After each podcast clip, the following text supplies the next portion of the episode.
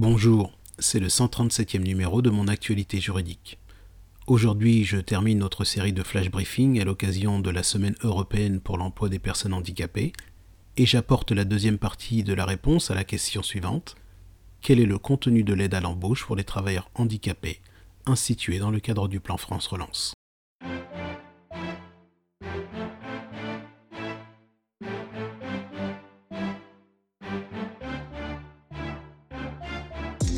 Dans le flash briefing numéro 136, j'énumérais les conditions pour bénéficier de l'aide à l'embauche pour les travailleurs handicapés, telles qu'instaurées par le plan France Relance. Le montant de l'aide est de 4000 euros au maximum pour un même salarié à temps plein.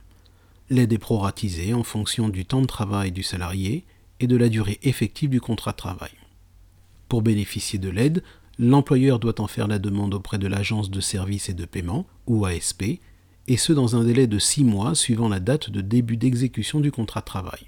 L'employeur doit également joindre à sa demande une attestation sur l'honneur indiquant qu'il remplit les conditions d'éligibilité pour bénéficier de l'aide. Ensuite, il ne sera procédé au versement de l'aide que si l'employeur fournit une attestation justifiant la présence du travailleur handicapé au sein de son effectif.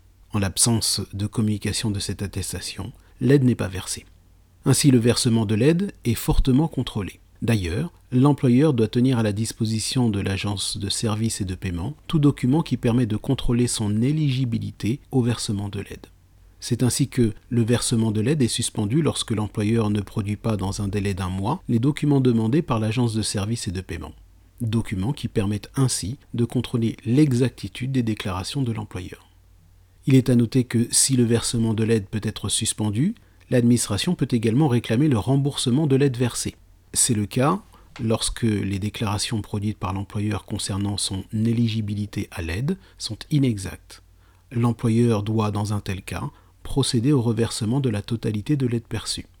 De même, lorsque les attestations justifiant la présence du salarié sont inexactes, l'employeur doit reverser à l'État les sommes qu'il a indûment perçues au titre des trimestres pris en compte. Enfin, l'employeur doit rembourser l'État de l'intégralité des sommes perçues lorsque le recrutement d'un travailleur handicapé pour lequel il a bénéficié de l'aide a pour conséquence le licenciement d'un autre salarié. C'est la fin de ce flash briefing qui conclut également notre courte série de podcasts relatifs au handicap et à l'emploi. Très bonne fin de semaine, à lundi.